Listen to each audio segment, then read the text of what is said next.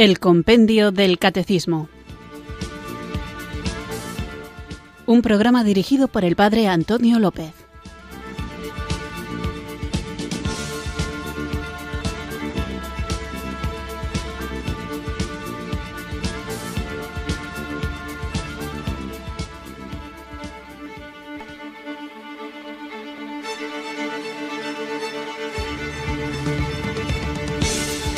Buenas tardes, queridos oyentes de Radio María. Recibido un cariñoso saludo desde Irurzun, en Navarra, quienes sintonizáis una tarde más esta emisora de la Virgen, esta radio que cambia vidas para escuchar el compendio del catecismo, nuestro programa diario de 4 a 5 de la tarde en la península, una hora menos en las Islas Canarias.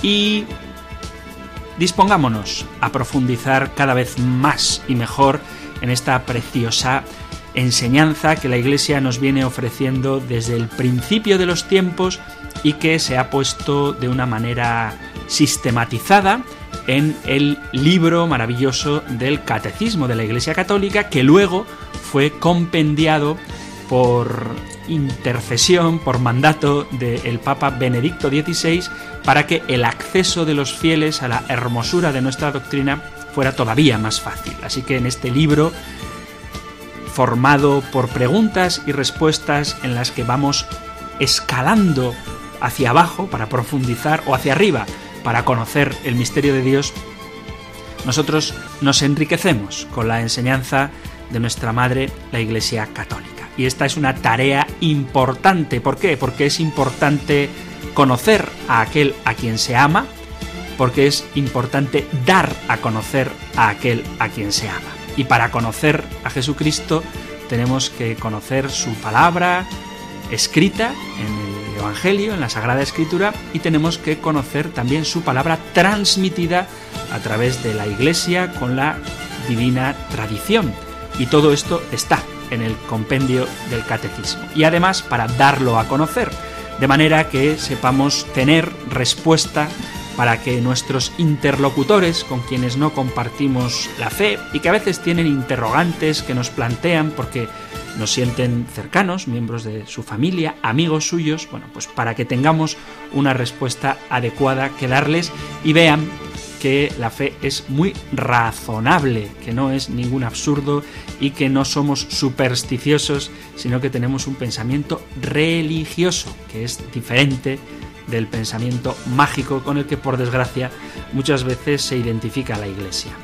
Vamos pues a invocar el don del Espíritu Santo para que Él nos ayude en esta tarea, Él amplíe ensanche la capacidad de nuestro entendimiento para comprender, de nuestro corazón para amar y que nos mueva a querer entender más para poder hacer que todo el mundo comprenda la riqueza del Evangelio y puestos en marcha hagamos realidad ese deseo del corazón de Dios que quiere que todos los hombres se salven y lleguen al conocimiento de la verdad.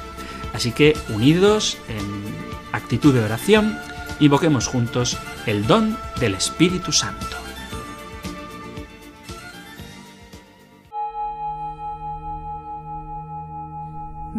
Espíritu, ven Espíritu, ven Espíritu.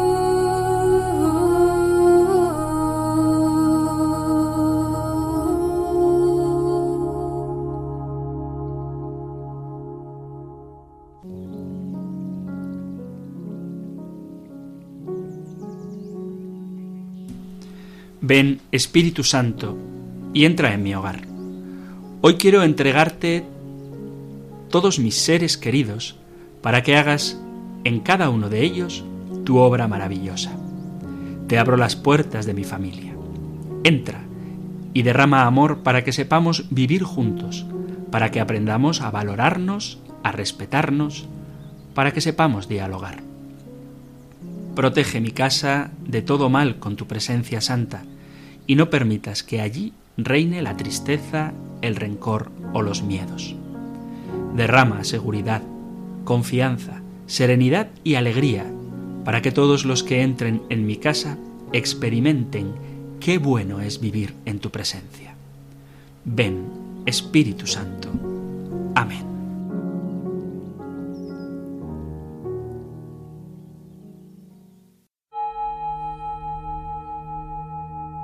Ven Espíritu,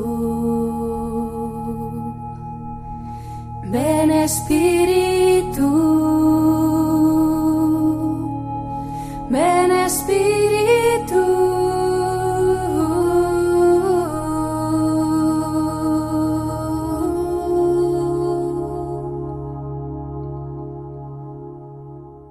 Vamos allá con nuestro programa de hoy y os recuerdo, queridos oyentes, que estamos viendo el capítulo primero de la segunda sección del compendio del catecismo, cuyo título es Creo en Dios Padre. Pero antes de entrar con esta primera afirmación de nuestra fe, estamos viendo los símbolos de fe. En el programa anterior veíamos qué son los símbolos de fe y cómo son fórmulas articuladas que son normativas para todos los fieles. Y dedicábamos gran parte del programa a ver una cosa que es obvia, es elemental, pero a veces las cosas obvias y elementales también hay que decirlas, que no puede creer cada uno lo que le dé la gana, sino que hay una verdad que nos salva y que no es únicamente creer en Jesucristo como Señor, sino que aceptar que Jesús es el Señor implica creer todo lo que Él dice. No se trata solo de creer en Cristo,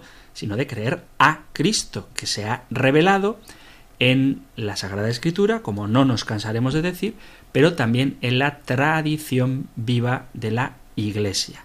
Entonces, el credo es la formulación en la que sintéticamente se expresa todo aquello que nosotros debemos creer si queremos ser fieles a Jesucristo. Entonces, este era el punto 33, el que veíamos en el programa anterior. Vamos a escuchar ahora el punto número 34.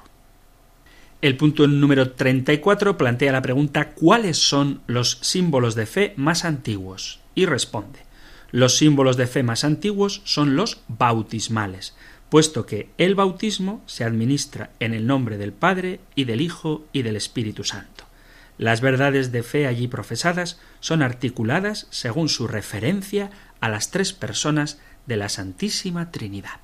En el inicio de la carta a los Hebreos leemos que Dios en los tiempos pasados muy fragmentaria y variadamente había hablado a los padres por medio de los profetas.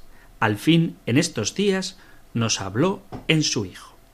Esta afirmación, con la que empieza la importantísima y profundísima, como toda la Sagrada Escritura, carta a los Hebreos, parte de la afirmación esencial que hacemos los cristianos, y es que Dios antiguamente había hablado por medio de los profetas fragmentadamente, pero que en estos últimos días, en estos últimos tiempos, ha hablado definitivamente por su Hijo Jesucristo. Y esto es algo muy importante que tenemos que tener siempre en mente porque es una afirmación, como digo, que funda nuestra realidad como cristianos. Pero no basta saber que Dios ha hablado a los hombres, sino que necesitamos saber dónde podemos encontrar lo que Dios ha dicho a los hombres. Saber que te han enviado un mensaje no significa que hayas leído el mensaje tú cuando recibes una notificación de correo electrónico o de WhatsApp, sabes que te han enviado una nota, una palabra, alguien te ha mandado algo, pero necesitas saber a dónde tienes que acudir para conocer el contenido de eso. Entonces, ya lo hemos visto en nuestro programa, sabemos que Dios se reveló primero a los patriarcas, después a Moisés y a los profetas y finalmente en Jesucristo, donde, como ya hemos visto, lleva a su plenitud toda la revelación. Estas verdades que han sido reveladas por Dios se contienen en dos libros, vamos a decir. Por una parte, los libros escritos, la Sagrada Escritura, y por otra parte, en las tradiciones, sería el otro libro, las tradiciones, que recibidas de los apóstoles bajo el dictado del Espíritu Santo han llegado de mano en mano ininterrumpidamente, desde los apóstoles, insisto, hasta nuestros días. De este modo, la sagrada tradición y la sagrada escritura constituyen el único depósito sagrado de la palabra de Dios confiado a su Iglesia. Hasta aquí no estamos viendo nada nuevo, pero creo que conviene recordar esto porque es el fundamento de donde nosotros sacamos nuestras enseñanzas y también, por supuesto, el credo. Entonces, somos conscientes, ojalá que este programa nos ayude a darnos cuenta de que tanto en la escritura como en la tradición tenemos un tesoro inmenso que no alcanzaremos a comprender nunca plenamente, pero que debemos procurar asimilar cada vez mejor. Nunca lo comprenderemos plenamente porque encierra el infinito misterio de Dios, y por mucho que profundicemos en él, siempre nos vamos a quedar cortos, pero, siendo eso cierto, debemos procurar ir asimilándolo cada vez mejor, aunque nunca lleguemos a conocer plenamente a Dios, sí que podemos ir paulatinamente conociendo cosas acerca de Él. Y este tipo de cosas que conocemos acerca de Dios nos tienen que cambiar la vida, asimilándonos, haciéndonos similares a eso que vamos conociendo. Por eso creo que, por más que insista en que debemos crecer en el conocimiento, en la riqueza de nuestra enseñanza, en el estudio de la Sagrada Escritura, en las grandes fuentes de la tradición, en los santos padres, pues por mucho que insista, siempre será poco. Y alguno puede pensar que no tenemos que estudiar todos teología. Y yo digo que no tenemos que matricularnos todos en la facultad de teología, pero todos debemos conocer en qué se sostiene aquello en lo que creemos. Es importantísimo. Precisamente de esta imposibilidad de conocerlo todo, os animo a que escuchéis, por supuesto, el Catecismo de la Iglesia Católica, el Compendio del Catecismo y todos los programas de formación que hay en Radio María. También os animo a que conozcáis y que leáis y que memoricéis y que profundicéis en la Sagrada Escritura. Os animo, por supuesto, a que conozcáis también a los santos padres, la tradición más antigua de la Iglesia.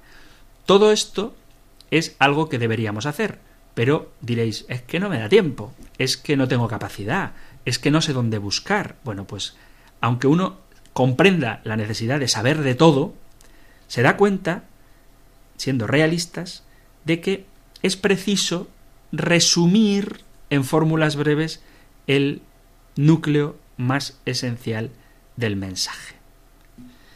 Me vais a permitir que os cuente un chiste, no es muy bueno, pero creo que nos puede ayudar a entender esto. Y es que había un sacerdote que quería financiar un poco algunas obras en la iglesia y dar a conocer la palabra de Dios, y entonces se le ocurrió vender Biblias, baratas, católicas, bien traducidas. ¿eh? Se le ocurrió vender Biblias y pidió ayuda a sus feligreses para que fueran por las casas ofreciendo la palabra de Dios.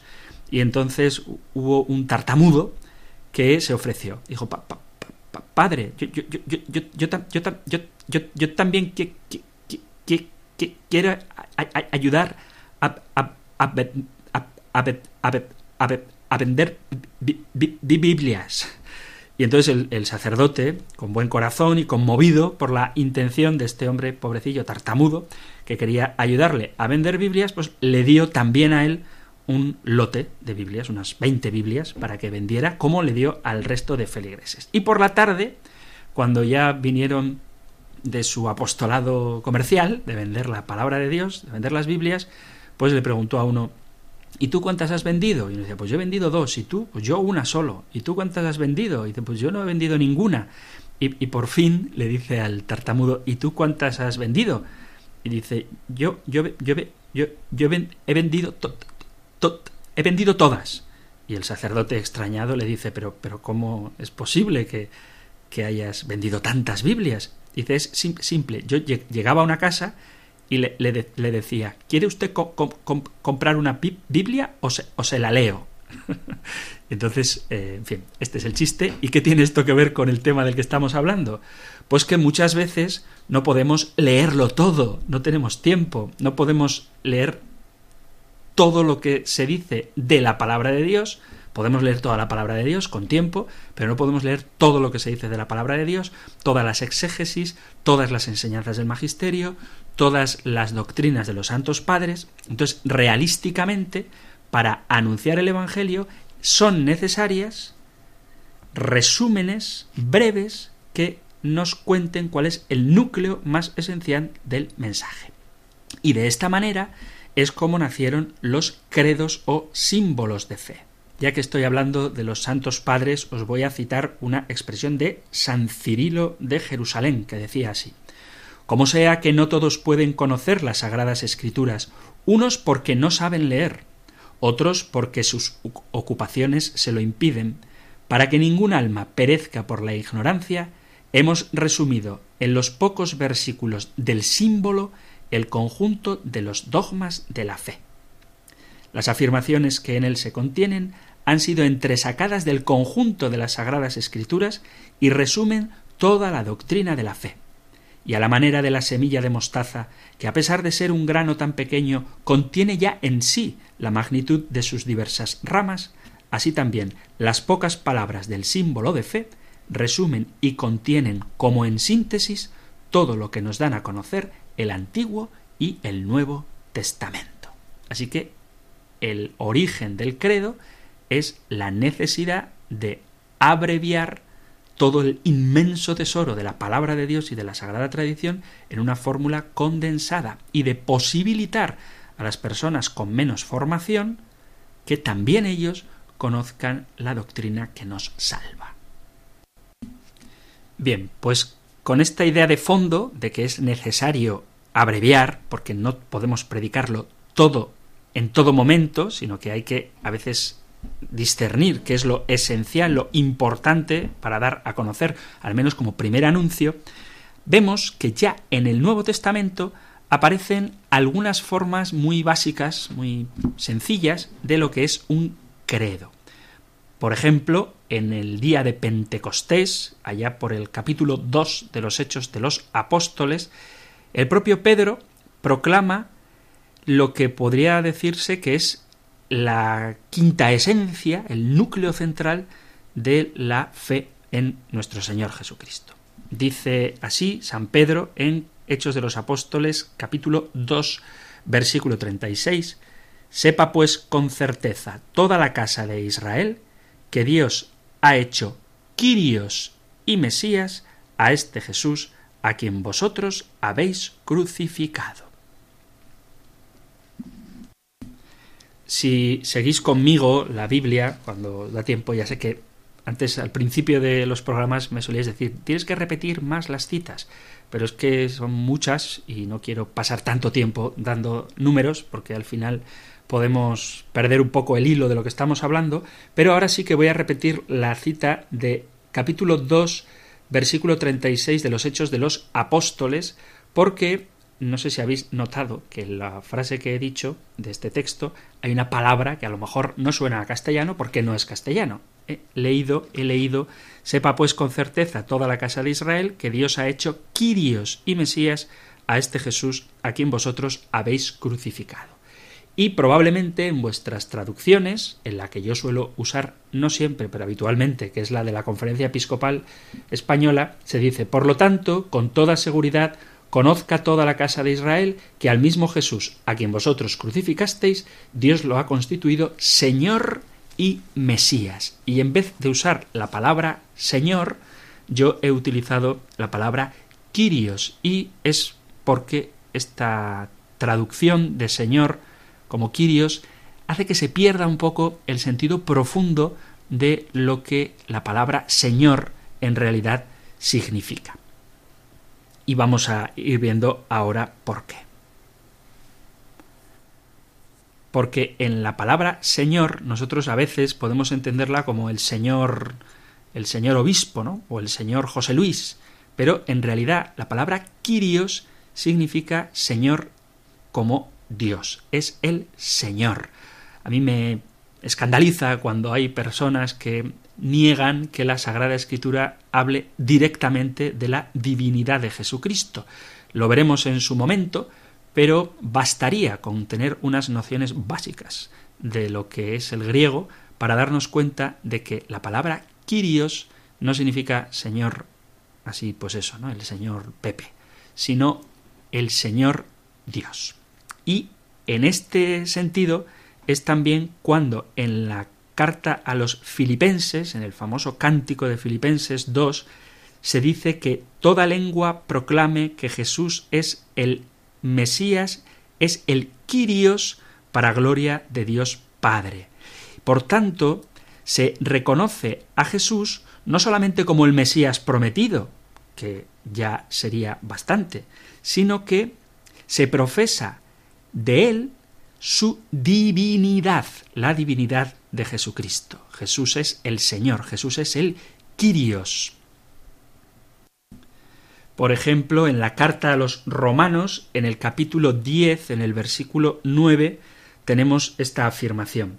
Porque si profesas con tus labios que Jesús es el Señor y crees con tu corazón que Dios lo resucitó de entre los muertos, serás salvo.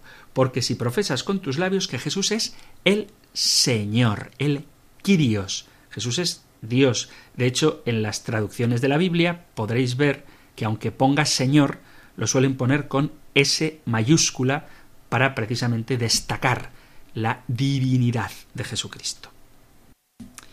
Y en este mismo sentido cobra mayor fuerza la expresión de Romanos 12, 3, donde se dice esta frase que seguramente conocéis y que es tan importante, nadie puede decir Jesús es Señor sino por obra del Espíritu Santo. Nadie puede reconocer la divinidad de Jesucristo si el Espíritu Santo no es quien le mueve a aceptar esta gran verdad de fe. Y este es el credo, si queréis, más básico, el que ya aparece en el Nuevo Testamento. Acordaos de que en su momento estuvimos hablando de las distintas traducciones de la Biblia y hablábamos de la Biblia de los 70, que fue la Biblia que utilizó Jesús y que utilizaron los primeros discípulos. Obviamente nos referimos a la versión griega del Antiguo Testamento, la llamada versión de los 70. Bueno, pues en la versión de los 70, esa traducción del Antiguo Testamento al griego hecha por judíos en Alejandría a mitades del siglo III antes de Cristo, cuando aparecía Yahvé, ellos traducen siempre Kyrios, o sea, la traducción del hebreo Yahvé al griego es Kyrios. Por tanto, cuando se habla de Jesús como Señor, como Kyrios, se está hablando de Jesús como Yahvé, como Dios. En el texto de Filipenses 2.11, al que ya he aludido hace un rato, voy a leer Filipenses 2 del 5 al 11. Es el cántico de Filipenses. Comienza, tened entre vosotros los sentimientos propios de Cristo Jesús, el cual, siendo de condición divina, no retuvo ávidamente el ser igual a Dios, al contrario, se despojó de sí mismo, tomando la condición de esclavo, hecho semejante a los hombres, y así, reconocido como hombre por su presencia, se humilló a sí mismo, hecho obediente hasta la muerte y una muerte de cruz. Por eso Dios lo exaltó sobre todo y le concedió el nombre sobre todo nombre, de modo que al nombre de Jesús toda rodilla se doble en el cielo, en la tierra, en el abismo, y toda lengua proclame Jesucristo es Señor para gloria de Dios Padre. Y en este pasaje que acabo de leer se llama a Jesús el nombre sobre todo nombre, y para un judío ese nombre sobre todo nombre no puede ser otro que el nombre de Yahvé, y precisamente a ese nombre que se le confiere a Jesús, ante ese nombre sobre todo nombre, se doblará toda rodilla en los cielos, en la tierra y en el abismo. Y esto cobra un sentido mucho mayor para reconocer la confesión de fe en la divinidad de Jesucristo cuando leemos Isaías 45, 23. Tened el eco de Filipenses 2, ante él se doblará toda rodilla en el cielo, en la tierra y en el abismo, y ahora leemos Isaías 45, 23. Leo desde el 22. Isaías 45, 22. Volveos hacia mí para salvaros, confines de la tierra, pues yo soy Dios y no hay otro. Yo juro por mi nombre, de mi boca sale una sentencia, una palabra irrevocable. Ante mí se doblará toda rodilla, por mí jurará toda lengua. Dirán, solo el Señor tiene la justicia y el poder. A él vendrán avergonzados los que se enardecían contra él. Con el Señor triunfará y se gloriará la estirpe de Israel. Entonces aparece claro como en los inicios ya de la predicación cristiana en el Nuevo Testamento aparece la mesianidad de Jesús y la divinidad en la profesión de Pedro en Cesarea de Filipo, que podemos leer en el capítulo 16, versículo 16 de San Mateo, el propio Pedro confiesa, tú eres el Mesías, el Hijo de Dios vivo. Y el término hijo hace siempre referencia al Padre, porque si no hay Padre no hay Hijo, y si no hay Hijo no hay Padre. Y por lo tanto, tiene una importancia fundamental, puesto que será el punto de partida de una serie de fórmulas muy antiguas que tendrán primitivamente una estructura doble, digamos, la de el Padre y la del Hijo. Como leemos también en la Sagrada Escritura, en la primera carta a los Corintios, en el capítulo 8, versículo 6, para nosotros no hay más que un solo Dios Padre, de quien todo procede y para quien somos nosotros, y un solo Quirios, un solo Señor, un solo Quirios, Jesús, por quien todas las cosas y nosotros son también.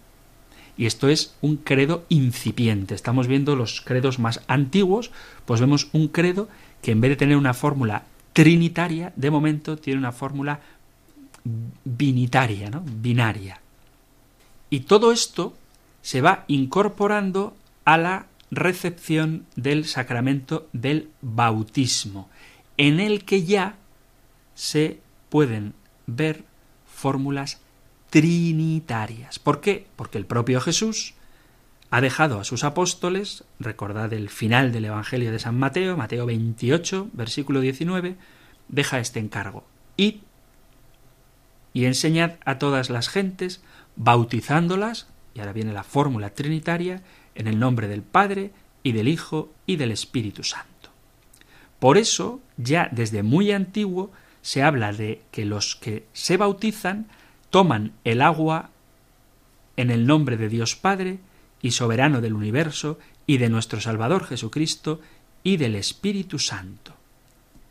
Y poco a poco, en este contexto de la recepción del bautismo, se va perfilando la formación de un credo que poco a poco va ampliándose, pero con esta esquematización trinitaria, el Padre, el Hijo y el Espíritu Santo. En un testimonio muy antiguo vemos cómo el rito completo del bautismo incluía la profesión de la fe en la Santísima Trinidad. Leo un texto de Hipólito de Roma, muy antiguo. Que éste, el bautizado, descienda al agua y que el que le bautiza le imponga la mano sobre la cabeza, diciendo ¿Crees en Dios Padre Todopoderoso? Y el que es bautizado responda Creo. Que le bautice entonces una vez teniéndole puesta la mano sobre la cabeza, que diga después ¿Crees en Cristo Jesús, el Hijo de Dios, que nació por el Espíritu Santo de la Virgen María? Murió y fue sepultado, resucitó vivo de entre los muertos al tercer día, subió a los cielos, está sentado a la derecha del Padre, vendrá a juzgar a los vivos y a los muertos, y cuando haya dicho creo, que lo bautice de nuevo, que le diga de nuevo ¿crees en el Espíritu Santo, en la Santa Iglesia y en la resurrección de la carne? Que el que es bautizado diga creo, y entonces se le bautice una tercera vez. Por supuesto, es sabido que el contexto en el que tiene lugar este diálogo es en el del bautismo. Por tanto, el que administraba el bautismo iba proclamando la fe de la Iglesia y el bautizado con sus respuestas afirmativas iba profesando la fe de la Iglesia. Por tanto, eso que decíamos en el programa anterior, que la vida cristiana más que una cuestión de identidad era una respuesta a una llamada, queda latente, queda patente en este diálogo. ¿Por qué? Porque el acto de fe es una respuesta a preguntas concretas que te hace la Iglesia en relación al mensaje de Cristo. Cuando tú te bautizabas de adulto, en su día, seguro que esto es una cuestión polémica también, hablaremos de si hay que bautizar de adulto o de niño, pero bueno, al principio, que los bautizos eran mayoritariamente de personas adultas, el bautismo era una respuesta a una pregunta que la Iglesia te hacía. Y por lo tanto, queda claro que la respuesta de fe a Jesucristo, el bautismo, es necesariamente una respuesta a las preguntas que la Iglesia te hace a propósito, eso sí, del mensaje, de la persona de Jesucristo. Al mismo tiempo, en este diálogo, queda claro que el sí de la fe es el sí del hombre a Dios para entrar en su familia, en la familia de Dios. Los cristianos, al recibir el bautismo, entramos a formar parte de la familia de Dios y somos ciudadanos del cielo. Os leo de la carta a los Efesios el capítulo 2 desde el versículo 15.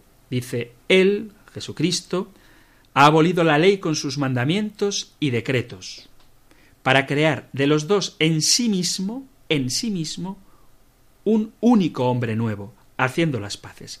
Reconcilió con Dios a los dos, uniéndolos en un solo cuerpo, mediante la cruz, dando muerte en él a la hostilidad. Vino a anunciar la paz, paz a vosotros los de lejos, paz también a los de cerca. Así, unos y otros podemos acercarnos al Padre por medio de él en un mismo espíritu. Así pues, ya no sois extranjeros ni forasteros, sino conciudadanos de los santos y miembros de la familia de Dios. Estáis edificados sobre el cimiento de los apóstoles y profetas, y el mismo Cristo Jesús es la piedra angular. Pero dice esto, que es lo que quería subrayar, ya no sois extranjeros ni forasteros, sino conciudadanos de los santos y miembros de la familia de Dios. Estáis edificados sobre el cimiento de los apóstoles y profetas, y el mismo Cristo Jesús es la piedra angular. Así que el bautizado en Cristo forma parte de la familia de Dios, que es la Iglesia, fundada sobre los apóstoles y cuya piedra angular es Cristo. Entonces, este credo bautismal que hemos escuchado de San Hipólito de Roma, poco a poco, con algunas adiciones, se irá convirtiendo en lo que nosotros conocemos hoy como el credo apostólico, del que hablaremos, si Dios quiere, en el próximo programa. Vemos entonces cómo el nacimiento del credo, como fórmula breve que compendia lo más fundamental del mensaje cristiano, era necesario desde los orígenes, entre otras cosas porque es imposible explicarlo todo. Fijaos, llevamos 33 puntos del compendio del catecismo y no sé cuánto llevamos de esta edición del programa, pero más de un mes o dos, no sé. Y apenas estamos empezando. Pues imaginaos si tuviéramos que explicar todo a todo el mundo antes de recibir el bautismo. Pues los catequesis bautismales durarían años, años. Ahora, eso estaríamos mejor preparados, ciertamente. Pero la gracia del bautismo no podemos hacer que haya que esperarla tanto tiempo. Pero, como digo, sí que era necesario compendiar, formular, poner en una fórmula condensada, las verdades más fundamentales de nuestra fe. Es una fantasía inalcanzable que cada uno de nosotros, como creyentes, como cristianos, conociéramos todas las fuentes donde está contenida cada una de las verdades de nuestra fe. Eso sería bonito, pero directamente no podemos hacerlo. Por eso tenéis programas como el Catecismo de la Iglesia Católica o este de El Compendio del Catecismo, para que quien quiera pueda, eso sí, ir conociendo el porqué de cada una de las verdades que confesamos. Pero como digo, para el pueblo sencillo era necesario compendiar todo aquello que es el contenido central de la revelación y que este pueblo pueda asimilarlo. A mí me gustaría hacer un día una prueba, que no haré, claro está, pero sería divertido, de que todos los fieles rezaran solos, sin el coro de fondo, el credo, para saber si realmente lo conocemos tan bien como ciertamente deberíamos, puesto que en él, en el credo, está contenido todo el depósito fundamental, lo esencial de nuestra fe. El rito bautismal exigía proclamar la identificación del bautizado como cristiano. ¿Cómo te identificas tú como cristiano? Pues recitando la profesión de fe.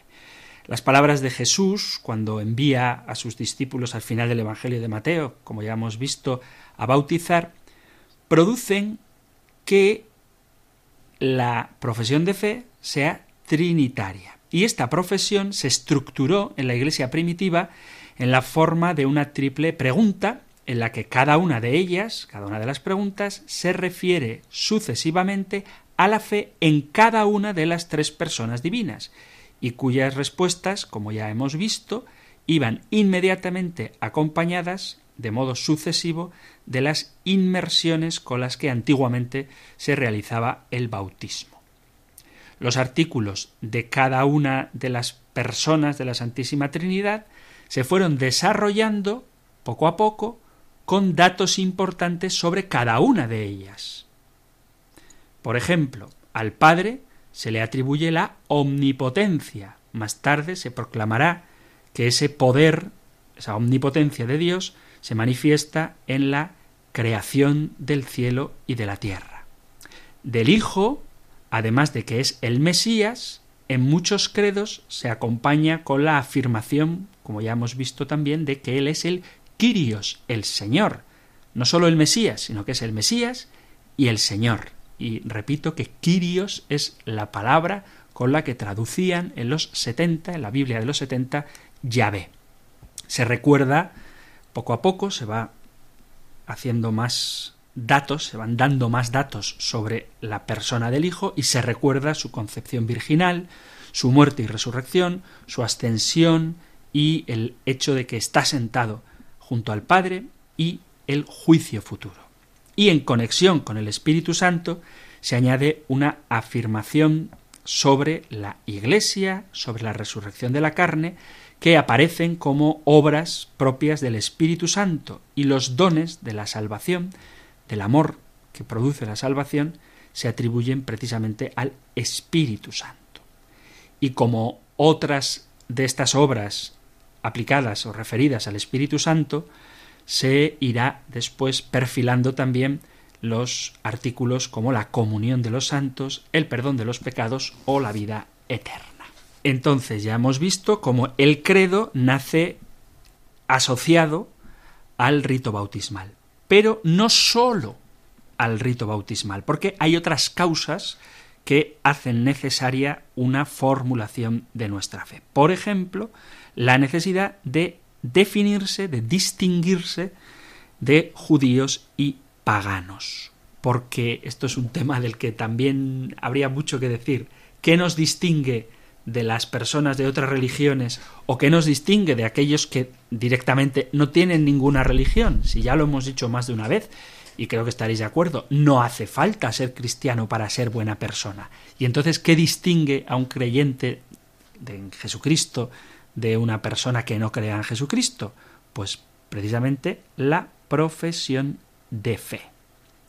Ya en los hechos de los apóstoles, encontramos la confusión que podía surgir con hombres, con personas procedentes del judaísmo y que incluso se consideraban a sí mismos discípulos, pero que todavía no habían sido instruidos. Por ejemplo, como digo, en los Hechos de los Apóstoles, en el capítulo 19, versículo 1, leo del 1 al 7, Mientras Apolo estaba en Corinto, Pablo atravesó la meseta y llegó a Éfeso. Allí encontró unos discípulos y les preguntó ¿Recibisteis el Espíritu Santo al aceptar la fe? Contestaron Ni siquiera hemos oído hablar de un Espíritu Santo. Él les dijo Entonces, ¿qué bautismo habéis recibido? Respondieron El bautismo de Juan. Pablo les dijo Juan bautizó con un bautismo de conversión, diciendo al pueblo que creyesen en el que iba a venir después de él, es decir, en Jesús. Al oír esto, se bautizaron en el nombre de Jesús, cuando Pablo les impuso las manos, y vino sobre ellos el Espíritu Santo, y se pusieron a hablar en lenguas extrañas y a profetizar. Eran en total unos doce hombres. Pero vemos cómo este grupo de discípulos, que se llaman a sí mismos discípulos, no habían recibido la debida instrucción. Y en este caso, que acabamos de leer, estos hombres habían recibido solo el bautismo de Juan. Y es Pablo quien les administra el bautismo cristiano. Sin duda, este rito tuvo que estar estructurado de modo que tuvieran una idea suficiente sobre el Espíritu Santo cuya existencia hasta ese momento ignoraban. Por lo tanto, los cristianos, aun fuera del contexto del bautismo, necesitaban poder definir su propia identidad como creyentes, situándose en la continuidad con Israel, pero afirmando que el cumplimiento de las promesas se ha dado en Jesucristo, Hijo de Dios, hecho carne. Todos sabemos, a poco que conozcamos de historia, que hubo un enfrentamiento con el ambiente judío y también con el ambiente pagano por parte de ellos contra los cristianos que muchísimas veces a lo largo de la historia, pero sobre todo en los primeros tiempos, aunque en estos tampoco podemos decir lo contrario, pero bueno, a lo que vamos, que sobre todo en los primeros tiempos de la historia del cristianismo fue de violenta persecución.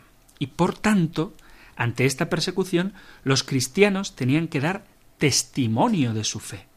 Los discípulos sabían con claridad absoluta que tenían que confesar a Cristo para que Cristo los confesara delante de su Padre. Os leo Mateo, Evangelio de San Mateo, capítulo 10, por versículo 31 y 32 y 33, versículos del 31 al 33. Por eso, no tengáis miedo, valéis más vosotros que muchos gorriones. A quien se declare por mí ante los hombres, yo también me declararé por él ante mi Padre que está en los cielos. Y si uno me niega ante los hombres, yo también lo negaré ante mi Padre que está en los cielos. Por lo tanto, los cristianos sabían que debían testimoniar a Jesucristo, debían confesar a Jesucristo. Y este testimonio muchas veces consistía simplemente en reafirmar su identidad cristiana, su carácter cristiano, rechazando cuanto culto idolátrico se exigía para mantener la vida. Y aunque a veces bastaba con confesar ser cristiano, sin mayor contenido que ese, para negarse a sacrificar a los ídolos o adorar a un Dios distinto del único Dios, podemos encontrar casos donde se hacía un auténtico credo, una auténtica profesión de fe. Leo una cita de San Justino.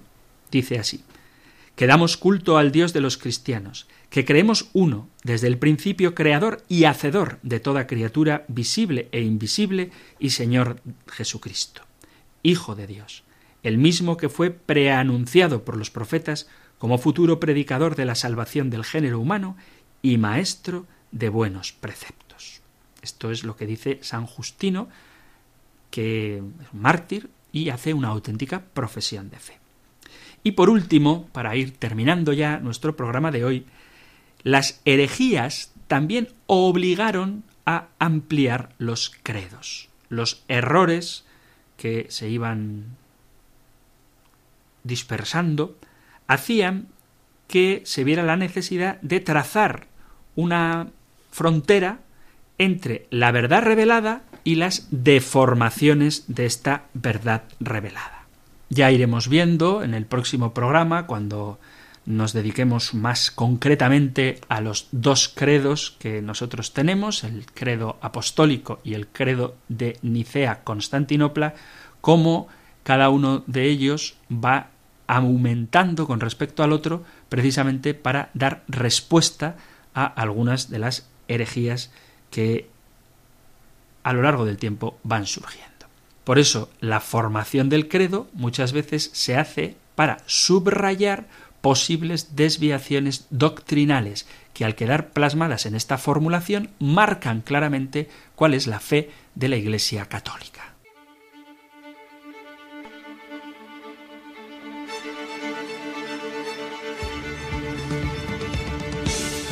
Queridos amigos, queridos oyentes, llega ahora el momento deseado, esperado, de poder dialogar con vosotros, así que ponemos ya desde ahora mismo a vuestra disposición el teléfono 91 005 94 19 91 005 94 19 donde podéis llamar para participar en el programa y compartir conmigo y con todos los oyentes de este espacio vuestras preguntas, inquietudes, testimonios, discrepancias, aportaciones, cualquier cosa que queráis compartir. Estamos encantados de recibirla, pero por favor hacedlo de manera concisa y breve para que dé tiempo a que puedan entrar varias llamadas, cuantas más mejor, porque afortunadamente, y lo agradezco de todo corazón, sois muchos los que queréis participar en el programa, no os desaniméis, llamad y por caridad a quienes esperan, pues procurad ser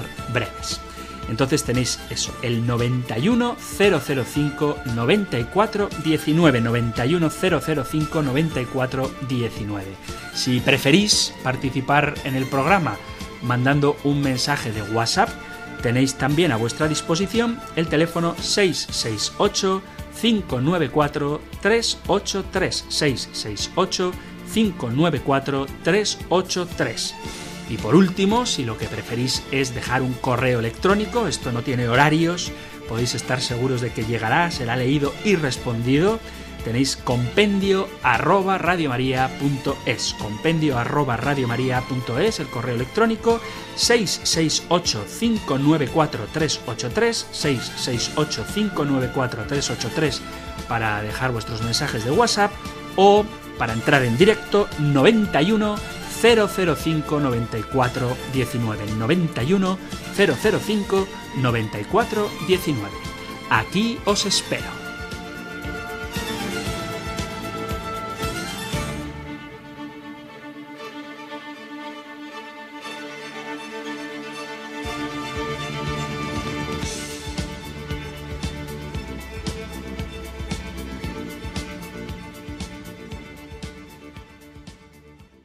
Estamos ya en el 91 005 94 19, dispuestos a hablar con nuestros oyentes y nos vamos hasta Ávila para saludar a nuestra amiga Fuensanta. Muy buenas tardes, Fuensanta. Eh, buenas tardes. Bueno, y enhorabuena, padre, pues me encanta seguir sus explicaciones y según habla siempre. Eh, bueno, pues el primero era preguntarle, por, creo que ayer fue el Evangelio en donde decía pues como literalmente que era el que él crea, los que crean se salvarán y los que no crean se condenarán. Al final del Evangelio de San Marcos, sí señor. Sí, y que quien beba un veneno que no le pasará nada, o quien coja una serpiente. Sí, a los que crean les acompañarán estos signos, sí, sí. esos signos. Entonces, ¿eso es em, literalmente así o es em, interpretativo? O sea, se puede interpretar, ¿no? Me imagino, o es un ingenio literario, como. Y luego otra pregunta quisiera saber, porque ahora está, claro, en esto, actualmente en esto de las vacunas eh, hay un poco de polémica, a ver cuál por eso, de que si vienen algunas mm, con ¿cómo se llama? Que tienen, con fetos extraída la vacuna con experimentos con fetos abortados y demás. Entonces hay algunos cristianos pues que tienen dudas, que eh, dicen que no, pero claro, también esta pandemia pues es importante acabar con ella, entonces también sería bueno vacunarse, pero no sé, a ver si nos puede un poco orientar a, a cuenta de esto también. Y bueno, pues muchas gracias por todo, por sus explicaciones y, igualmente me gusta mucho. Este pues agradezco muchísimo el comentario Y bueno, son preguntas muy interesantes. Al respecto del tema de las vacunas, la doctrina de la fe creo que, bueno, creo que no, ha, hablado sobre este tema y ha dicho que son eh, moralmente aceptables. ¿De acuerdo? Ahora no me voy a entretener en esto. Cuando toquemos el tema de la vida, siempre parece que quiero evitar las respuestas, pero lo que no quiero es adelantar temas para que luego los oyentes pues vean que todo es, es nuevo, ¿vale?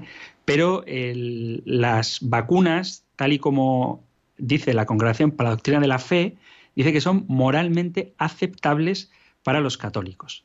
¿Vale? Y, esto está arraigado en la tradición de la moral católica. El desarrollo y la producción de las vacunas se ha basado en algunas líneas celulares que lamentablemente se desarrollaron en un principio, estamos hablando de los años 70-80, a base de células obtenidas de dos fetos en concreto que fueron abortados en torno a esos años. Pero el desarrollo posterior de las vacunas no tiene absolutamente nada que ver con los abortos. Entonces, en este sentido, y sin ánimo de enrollarme más sobre este tema, pues lo que dice la Congregación para la Doctrina de la Fe, luego habrá quien quiera discrepar en todo, pero es que las vacunas son moralmente aceptables. En cuanto al pasaje de San Marcos que ha citado, que has mencionado, yo te diría que hay que entenderlo en un sentido literal, porque los signos, los milagros, dicho en plata, los milagros son una prueba de la presencia de Dios en nuestra vida y no hay que descartarlos, al contrario, hay que tener fe pero no todo el mundo recibe ese ministerio, ese carisma, ese don para la Iglesia, y luego tiene una interpretación también alegórica, es decir, tú puedes decir que hablarás lenguas extrañas en el sentido de que el Evangelio ciertamente debe ser comprendido por todas las culturas y todas las lenguas, no solamente en el sentido gramatical, sino en el sentido cultural. Podemos eh, mm, expulsar demonios porque un católico tiene que expulsar el demonio de la tristeza, de la ira, del rencor, de la ansiedad, todo eso, cuando hay fe, verdaderamente desaparece. Podemos tomar un veneno mortal porque un católico bien formado puede, por ejemplo, eh, leer un libro que tenga una doctrina extraña para conocer qué dice el enemigo o simplemente para prevenir lo que van a decir en un futuro y puede leer un libro, puede beber veneno, un libro con doctrinas erradas y no hacerle daño. Entonces, pero yo creo que las dos cosas son compatibles. Tanto el sentido alegórico de esta afirmación como el sentido literal, que efectivamente los que crean en el Señor les acompañarán estos signos, como vemos que ocurre en la vida de los primeros discípulos y también de muchos santos, todavía de nuestros tiempos, pues ambas lecturas son perfectamente compatibles. Así que, Fuensanta, espero que te sirva la ayuda, digo, la respuesta de ayuda, y pide al Señor fe para obrar, si es su voluntad, milagros, en el sentido sobrenatural, así inexplicable por la ciencia, y desde luego en un sentido espiritual, que todos estamos llamados a vencer al demonio y a no dejarnos invadir por el veneno del mundo y hacer que el lenguaje cristiano, el lenguaje del amor, sea comprendido absolutamente por todos, aunque a muchos les resulte una lengua extraña. Este es el idioma que Dios habla. Así que muchas gracias por tu llamada. Vamos ahora rápidamente a Oviedo a saludar a Alejandro. Buenas tardes, Alejandro. Buenas tardes. Eh, lo primero, muy bien por el programa, se nota que usted se le ocurra bien. Muchas gracias. Y yo no tengo las posibilidades de, verlo todos los días. Y voy a plantear dos cuestiones que a lo mejor ya, ya, ya, comentó usted. Una, una era si, eh, si los judíos son la religión del libro, los cristianos somos la religión de la palabra, los musulmanes que son la religión del desierto, del profeta, ¿qué? Y la otra, eh, eh, si se pueden considerar a los testigos de Jehová, a los mormones o los adventistas del séptimo día como sectas o como, qué. Vale, pues mm, bueno, con, eh, con, respecto a lo que ha dicho, no, yo dije, porque lo, dice el catecismo y lo dice Verbum Dei, que la religión cristiana no es una religión del libro, sino que es una religión de la palabra, pero que el judaísmo y el islam, judaísmo e islam, sí son religiones del libro tanto los judíos, porque tienen la Torah como un libro donde Dios se ha revelado, como los musulmanes, que tienen el Corán como libro sagrado en el que Dios se ha revelado. Sin embargo, nosotros tenemos como palabra en la que Dios se ha revelado a Jesucristo, que ha llegado hasta nosotros a través de la sagrada tradición y de la escritura. Entonces nosotros no somos una religión del libro, sino que somos una religión de la palabra, que es Cristo. Judíos y musulmanes son una religión del libro, ¿eh? el Antiguo Testamento, la Torah y el, Corán, en el caso de los musulmanes. Y me has hecho otra pregunta, pero no me acuerdo, ¿me la puedes recordar? ah, sí, sobre, los testigos de Jehová y demás. En sentido estricto, tanto testigos de Jehová como mormones no se pueden considerar cristianos. De esto hablamos en su momento, efectivamente, pero con mucho gusto te lo repito. Ahora que estamos viendo el credo, un cristiano es aquel que cree el credo. Luego habrá distintas confesiones, pero lo que tenemos en común todos los cristianos es que creemos en el credo y, como he subrayado hoy particularmente, en que Jesús es el Señor, el Kyrios. Los mormones no lo creen, de hecho ellos además tienen su propio libro, ¿no? su propio libro del mormón, entonces la Biblia para ellos no es tampoco palabra de Dios revelada, porque es el libro del Mormón. Y los testigos de Jehová tienen una pintoresquísima, una curiosísima idea de que Jesús es el arcángel San Miguel y no creen que sea Dios en absoluto. Es una criatura, es alguien creado, entonces no le reconocen como Dios y en este sentido, aunque ellos se llamen cristianos, no lo son. Repito, ¿eh? no es que yo sea un intransigente que lo que no es mío no vale, no hay muchas confesiones no católicas que realmente son cristianas. Y como prueba es que rezan el credo y creen en la divinidad de Jesús. Y la mayoría de ellas son trinitarias, igual que nosotros, los católicos. Pero en concreto, testigos de Jehová y mormones no. Así que no se les puede considerar estrictamente cristianos. Pues me quedo con ganas de responder a más llamadas, pero amigos, se nos ha acabado el tiempo, así que os doy la bendición que Moisés dio a, Aarón para que con ella bendijera a sus hijos. El Señor te bendiga y te proteja, ilumine su rostro sobre ti y te conceda su favor. El Señor te muestre su rostro y te conceda la paz. Muchísimas gracias por escuchar el compendio, gracias por estar ahí y si queréis, volvemos a encontrarnos en un próximo programa. Un abrazo.